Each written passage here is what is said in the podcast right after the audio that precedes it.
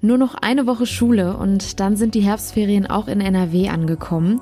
Die Corona-Infektionszahlen steigen aber weiter an. Es gibt einige Risikogebiete und viele stehen nun vor der Frage, ob man überhaupt noch wegfahren kann. Worauf man sich einstellen muss und welche Optionen es gibt, darüber sprechen wir gleich im Podcast. Und der US-Präsident Donald Trump hat sich mit dem Coronavirus infiziert und wird im Krankenhaus behandelt. Kann er jetzt doch schon wieder zurück ins Weiße Haus? Wir schauen auf die Entwicklungen und den Gesundheitsstatus des Präsidenten. Heute ist Montag, der 5. Oktober. Ich bin Julia Marchese. Schönen guten Morgen. Der Rheinische Post Aufwacher. Der Nachrichtenpodcast am Morgen. Das Wetter bei uns ist und bleibt auch weiterhin ungemütlich. Wir werfen trotzdem mal einen kurzen Blick auf die Vorhersagen für heute und die kommenden Tage. Der Tag heute startet stark bewölkt und gebietsweise sind auch Schauer möglich. Die Temperaturen kommen auf maximal 12 bis 16 Grad. Ab dem Nachmittag erreichen uns auch starke Windböen. Die ziehen sich dann auch bis in die Nacht. Dann ist auch zeitweise Regen drin bei Tiefstemperaturen zwischen 11 und 5 Grad. Der Deutsche Wetterdienst meldet auch für morgen schauerartigen Regen. Am Nachmittag sind dann sogar kurze Gewitter möglich. Die Höchstwerte liegen bei 12 bis 16 Grad. In der Nacht zum Mittwoch sind hier auch wieder starke Windböen möglich, bei Tiefstwerten zwischen 10 und 6 Grad. Das Wetter am Mittwoch ist eigentlich fast identisch. Der Tag startet bewölkt und gebietsweise ist auch hier mit Schauern zu rechnen. Die Temperaturen steigen im Tagesverlauf auf 13 bis 16 Grad. Abends sind lokale Auflockerungen zu erwarten. In der Nacht zieht es sich dann aber wieder zu und es sind einzelne Schauer möglich bei Temperaturen zwischen 10 und 5 Grad. Bald ist es schon soweit und die Herbstferien sind da. In Hamburg, Hessen, Schleswig-Holstein und Mecklenburg-Vorpommern ist heute schon der erste Ferientag. Kommende Woche folgen etliche weitere Bundesländer. Auch Nordrhein-Westfalen ist dann dabei. Wie bei den Sommerferien auch, sind das dieses Jahr Corona-bedingt auch wieder Ferien der besonderen Art. Fährt man überhaupt weg oder bleibt man dieses Jahr dann doch einfach zu Hause? Es ist keine einfache Entscheidung. Wer aber doch kurz entschlossen in die Berge oder ans Meer will, der steht vor einigen Fragen. Wohin darf ich eigentlich gerade mit Blick auf die Risikogebiete und muss ich mich nach meinem Urlaub in Quarantäne begeben? Arne Beckmann berichtet für die Deutsche Presseagentur und hat für uns den Überblick. Mal eine ganz generelle Frage. Wohin kann man im Moment überhaupt noch relativ problemlos reisen? Ja, das ist gar nicht so leicht, da Länder zu finden, für die es weder eine Reisewarnung gibt, noch bei denen von einer Reise abgeraten wird. Von den etwa 200 Ländern dieser Welt bleiben nur noch etwas mehr als 10 übrig.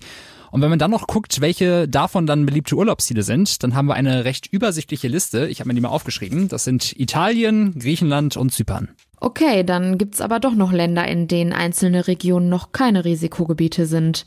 Ja, in Österreich, in der Schweiz, Frankreich und der Türkei beispielsweise, da muss dann aber genau geschaut werden, wo es hingehen soll.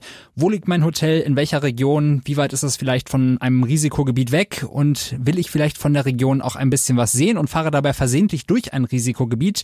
Das sind alles Dinge, die die Planung in diesem Herbst etwas schwieriger machen als sonst. Nun ist eine Reisewarnung in ein Risikogebiet ja auch kein Verbot. Ja, das ist richtig. In erster Linie soll das eine abschreckende Wirkung haben und ich denke, da werden auch viele von dieser Quarantäneregelung abgeschreckt. Man muss sich ja nach seiner Reise in ein Risikogebiet isolieren, bis ein negatives Corona-Testergebnis vorliegt und das muss man selber zahlen. Das Angebot dieser Gratistests bei Rückkehr ist vorbei und zum 15. Oktober steht noch eine weitere Änderung an. Ab dann müssen Reiserückkehrer mindestens fünf Tage in Quarantäne und erst danach können sie sich dann mit einem Test freitesten testen quasi. Gibt es eine Möglichkeit zu gucken, wie wahrscheinlich es ist, dass mein Reiseziel zum Risikogebiet werden könnte? Ja, so richtig gut lässt sich das natürlich nicht vorhersagen, wie sich die Corona-Fallzahlen vor Ort entwickeln. Aber man kann einfach mal auf die Zahl der Neuinfektionen pro 100.000 Einwohner innerhalb einer Woche schielen. Wenn dieser wichtige Wert über 50 steigt, dann wird ein Land oder eine Region zum Risikogebiet erklärt. Sinkt sie dann wieder, dann wird die Einstufung in der Regel nach sieben Tagen wieder aufgehoben. Wie sieht es gerade im Inland aus? Kann man hier gerade ohne Probleme reisen oder muss man auch hier schon aufpassen?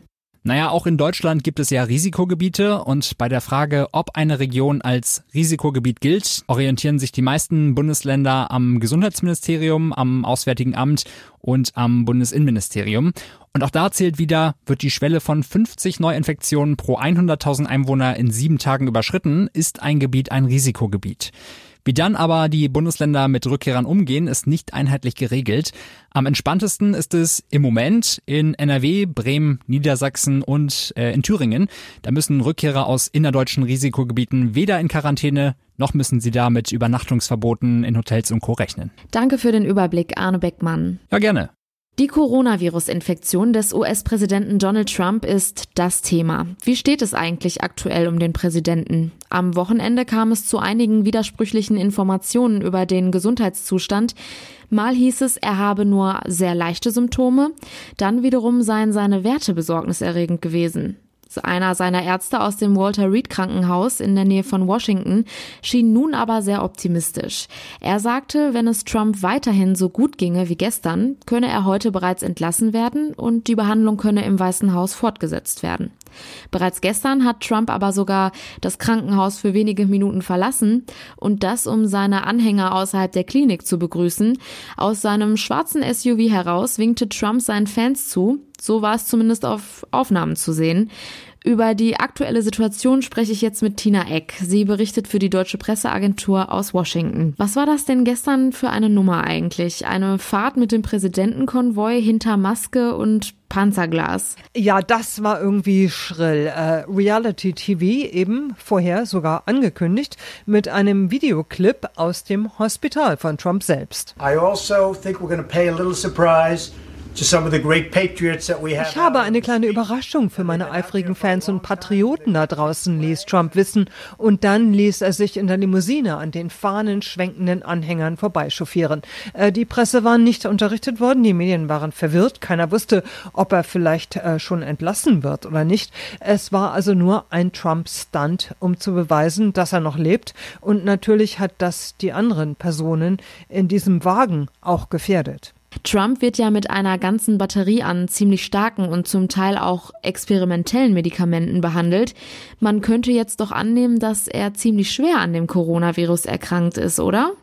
Äh, danach sieht es aus, auch wenn die Ärzte nach wie vor mit Weichspüler versuchen, alles schön zu reden.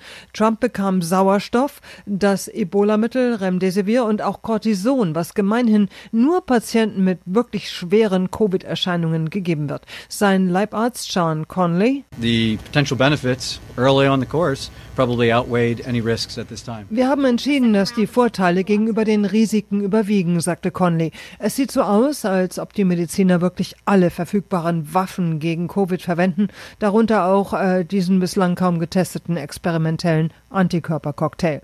Trotzdem heißt es, dass er eventuell schon heute entlassen werden könnte. Das hatte einer der Ärzte in Aussicht gestellt. And if he continues to look and, and feel as well as he does today, our hope is that we can plan for a discharge as early as tomorrow. Wenn er weiter so gute Fortschritte macht, dann könnte Trump vielleicht im Weißen Haus weiter behandelt werden was dem widerspricht, was die Ärzte auch gesagt hatten, dass nämlich Covid an den Tagen sieben bis zehn erst richtig gefährlich äh, werden kann.